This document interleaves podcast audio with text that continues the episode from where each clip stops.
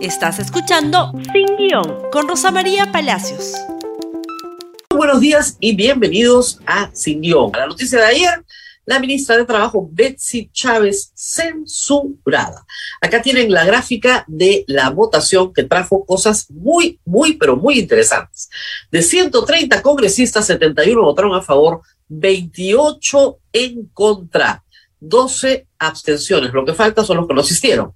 Pero ahí subrayadito con amarillo están nueve de Perú libre. Nueve votaron a favor y siete en contra.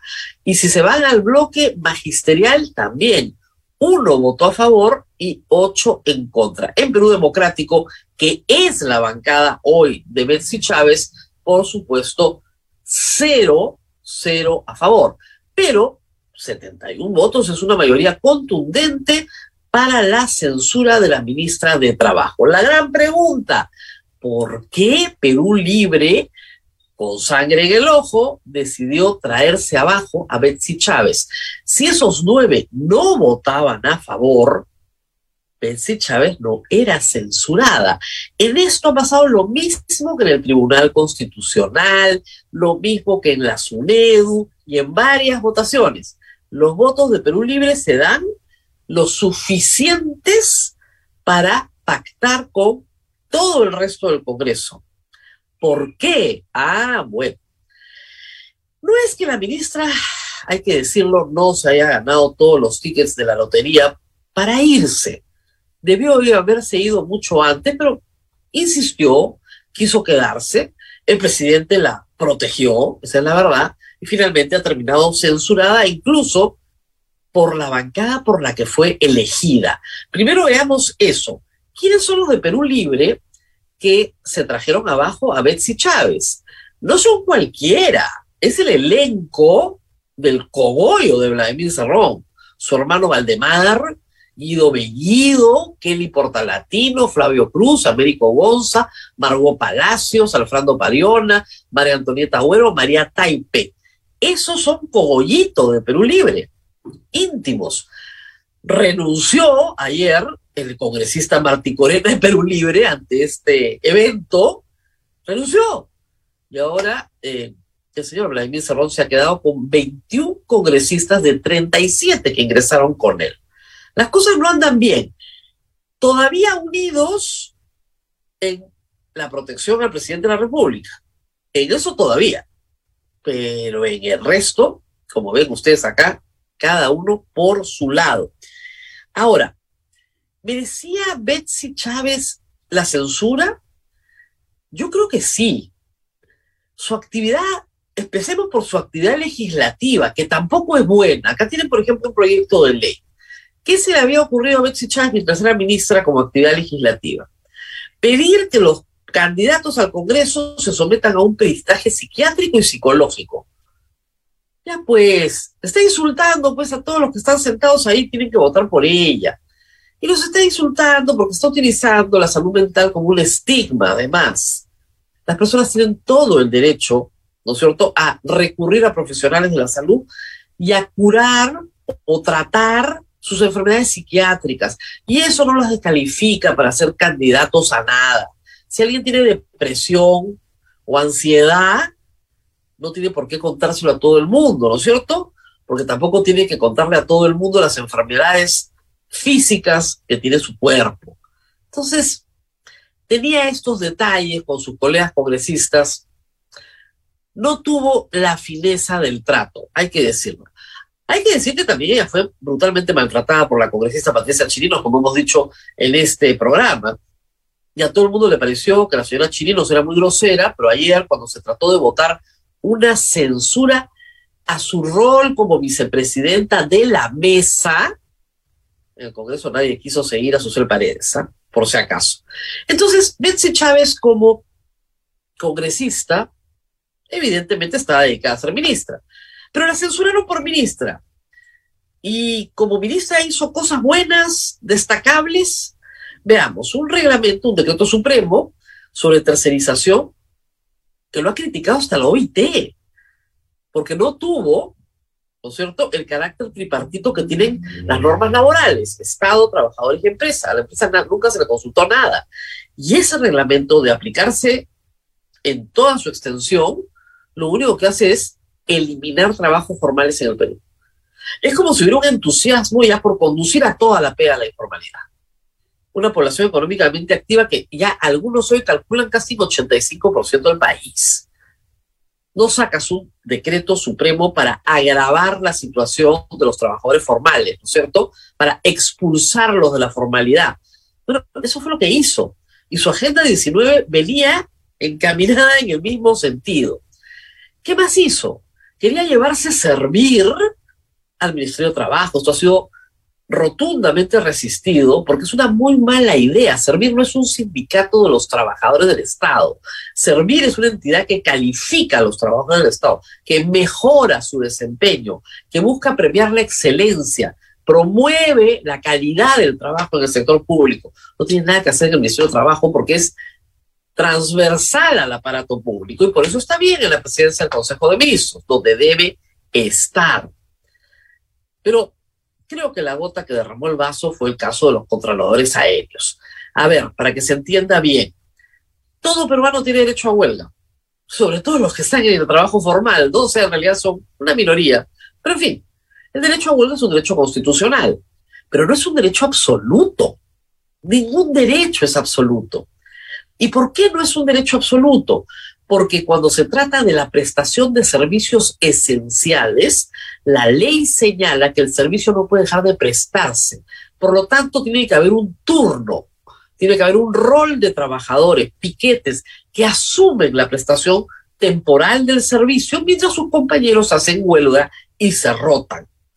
Betsy Chávez autorizó una huelga sin que se le entregue el rol de trabajadores que iban a asumir los servicios de emergencia. El jueves santo pasado habían tres, en un momento cuatro aviones en el aire que no podían aterrizar. El derecho de huelga no se superpone al derecho a la vida. Cuatro aviones sin poder aterrizar regresando todos a Lima porque no había quien los recibiera, porque no había personal. Y ustedes han escuchado las grabaciones entre los pilotos y las torres de Lima, diciendo estoy dando la vuelta, felizmente con gasolina, porque no puedo aterrizar un masazo al turismo nacional, reventó los paquetes de Semana Santa y eso no tiene sanción alguna. No es, no es mi culpa porque Corpac, perdón, es su sector. Y esto, esto es un caso típico de responsabilidad política. Y debió haber, debió haber renunciado de inmediato, asumiendo la responsabilidad política del daño causado a operadores turísticos y a ciudadanos peruanos que se quedaron varados en distintos aeropuertos del país y que muchos perdieron toda su oportunidad de tener unas vacaciones en, Semana Santa por su culpa, por no prever algo que era perfectamente previsible. Obviamente también es culpa del sindicato, no lo discuto, pero a ella es a la que se le examina en el Congreso de la República y a ella es a la que se le sanciona. Eh, acá también hay un evento más, Sunafil.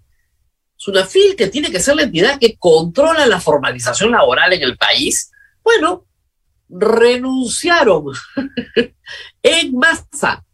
¿Ok? El sindicato solicitó que nuevos funcionarios tengan perfil. ¿Por qué renunciaron en masa? Porque estaban incorporando a personas no calificadas. ¿Bajo la gestión de quién? De la señora Betsy Chávez.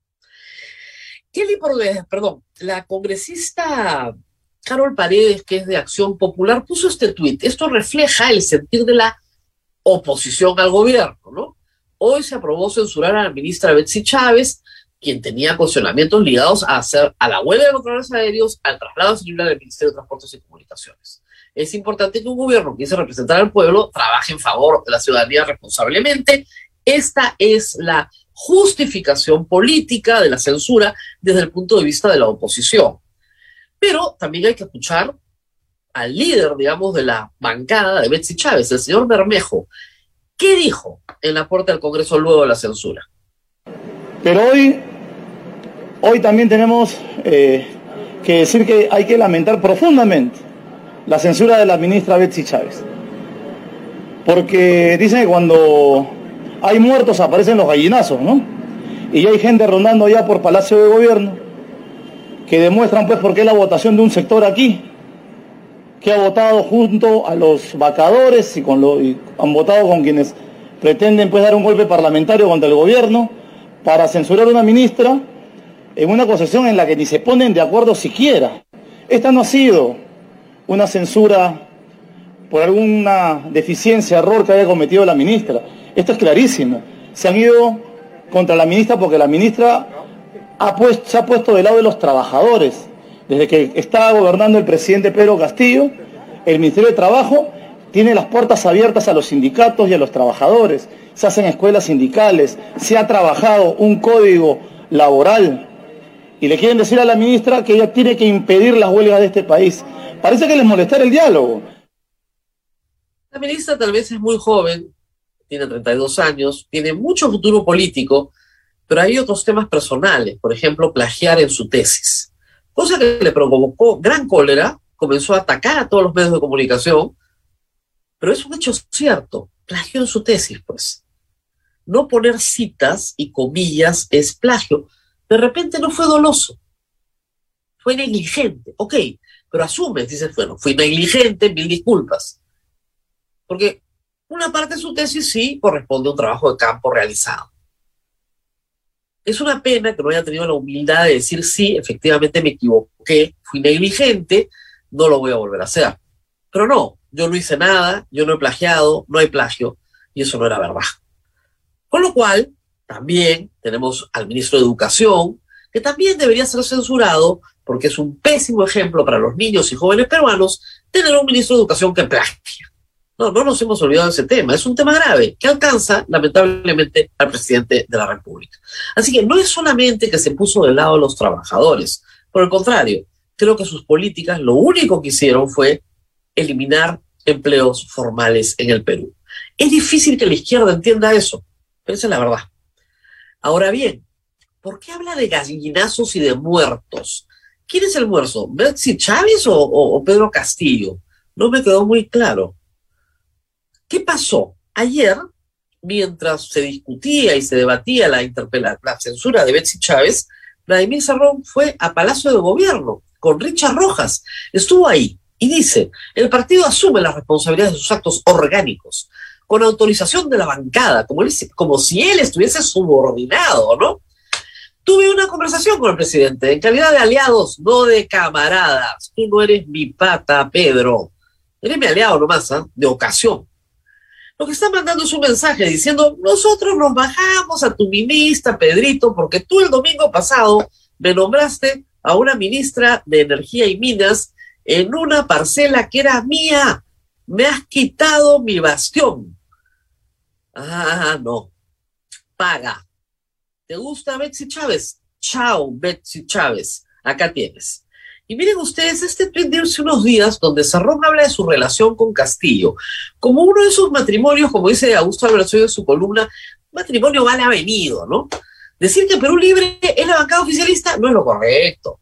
La bancada oficialista es la magisterial. El partido sigue con sus mismos principios, los que son inclaudicables. Oigan, censurar a una ministra que está al lado de los trabajadores, qué raro, ¿no? La bancada oficialista es la de Vladimir Cerrón. No le conviene serlo o decirlo ahora porque hay un proceso electoral en marcha y lo que necesita es ganar la mayor cantidad de gobernaciones y distritos y eh, provincias.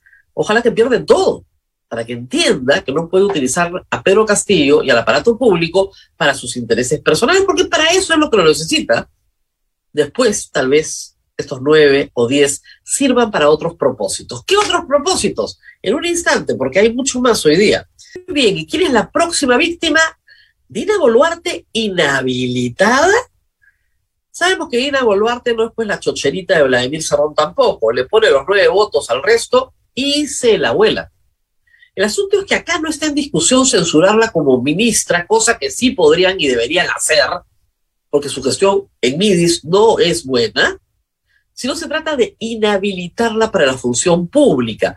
Una práctica que en el Congreso está comenzando a calar hondo para qué?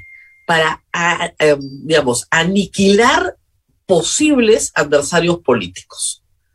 Y no me estoy inventando nada.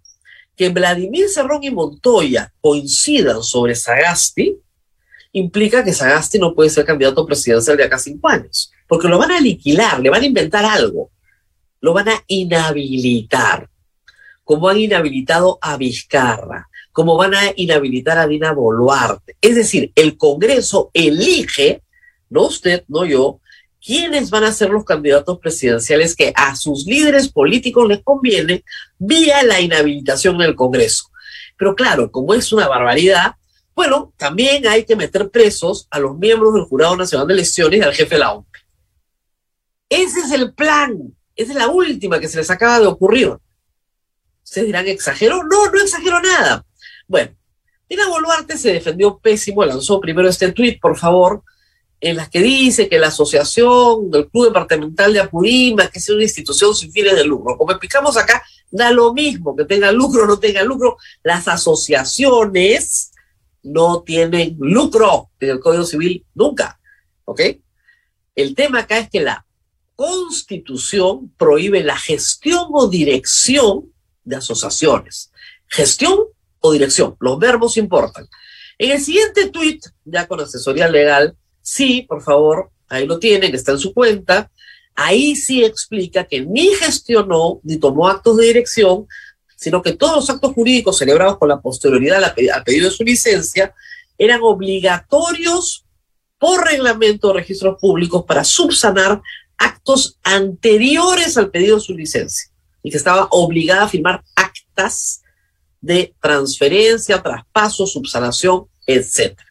Esa es la explicación de Dina Boluarte. Pero yo creo que su suerte está echada. Escuchemos lo que dijo ayer Eduardo Salguana. Bueno, de lo que hemos podido conocer y del informe de Contraloría, eh, en concepto personal, no puedo hablar a nombre de la, bancada, se configuraría una infracción del artículo 126.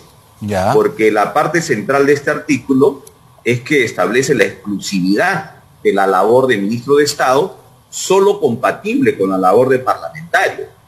Y en el caso de ella, ella pertenecía a una asociación privada, lógicamente sin fines de lucro de la naturaleza que ya todos conocemos. Pero ella participaba de ese club y, esto se equipara, por ejemplo, en el caso concreto del expresidente Vizcarra, que hace dos semanas ha sido inhabilitado por el Congreso por su pertenencia, en este caso, a una persona jurídica con fines de lucro. Es decir, en mi concepto, si hay infracción constitucional, sí en todo caso, la subcomisión evaluará y tiene para ello seguro un par de meses, 45 días. Realmente están haciendo barbaridades en el Congreso. Según lo que ha dicho textualmente el señor Salguana, ser miembro de una asociación, miembro de una asociación, es infracción constitucional. Entonces, ninguno de los ministros podía ser miembro, ni siquiera la Junta de Propietarios de su edificio, porque son personas jurídicas sin fin de lucro, ni de un club social, no podía ir a la canchita de su club a jugar un domingo en la noche un partidito porque tendría que renunciar a ser socio, según la interpretación auténtica del señor Salguán. Pero lo que está diciendo es que sí, pues, la van a inhabilitar. Y también lo dice Norma Yarro en esta denuncia constitucional, por favor, si me ayudan con su tweet, que yo quisiera tratar de entender, ¿ok? Porque la, en vez de mencionar el artículo 126, que habla de la gestión y dirección de asociaciones, que lo menciona al final, la denuncia por infracción al artículo 2, inciso 2 de la Constitución, que es el que se refiere a igualdad ante la ley. ¿Qué tendrá que ver la igualdad ante la ley? Y dice, presuntos delitos. Señor Arriarro, ¿cuál es el delito?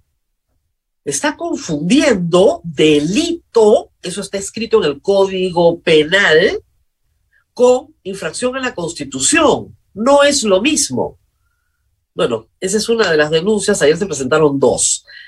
Que se bajan a Dina Boluarte me parece casi, casi cantado arbitrariamente. Ahora, ¿Dina Boluarte es santo de mi devoción? No, creo por eso que deberían censurarla.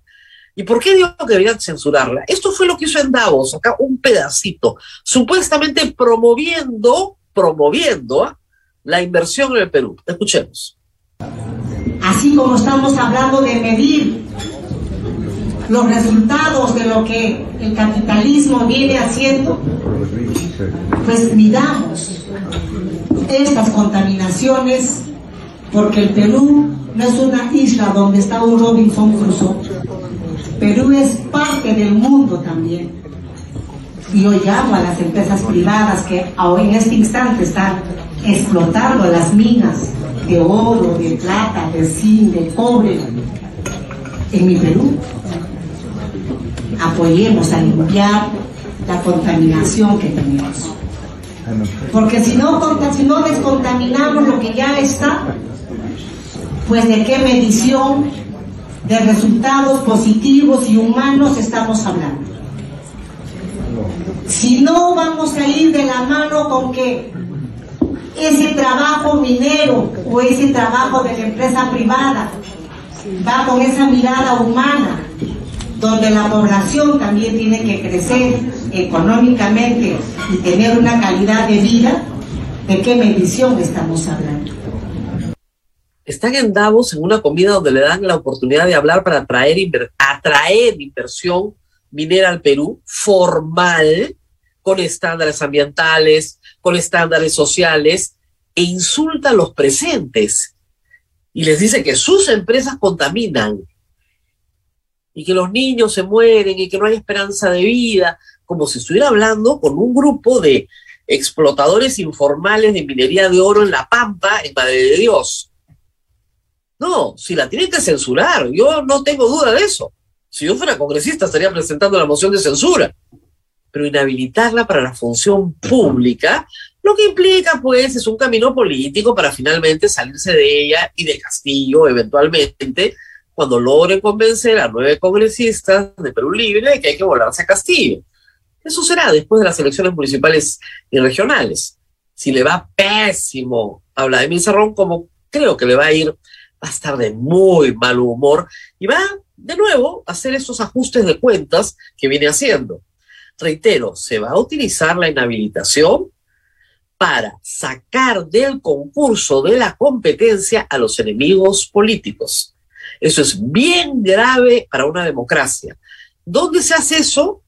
En Nicaragua, ¿ya? En Venezuela, en Cuba se hace eso no se hace en un régimen democrático. Se lo recuerdo a todo el sector fraudista del Congreso que quiere meter preso también al presidente del Jurado Nacional de Elecciones, al jefe de la OMPE.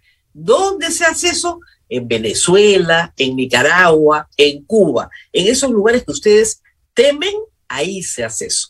Así que muchito, muchito cuidado, muchísimo cuidado con esto. Muy bien, nos tenemos que ir. Compartan este largo programa en Facebook, en Instagram, en Twitter, en YouTube, donde quieran.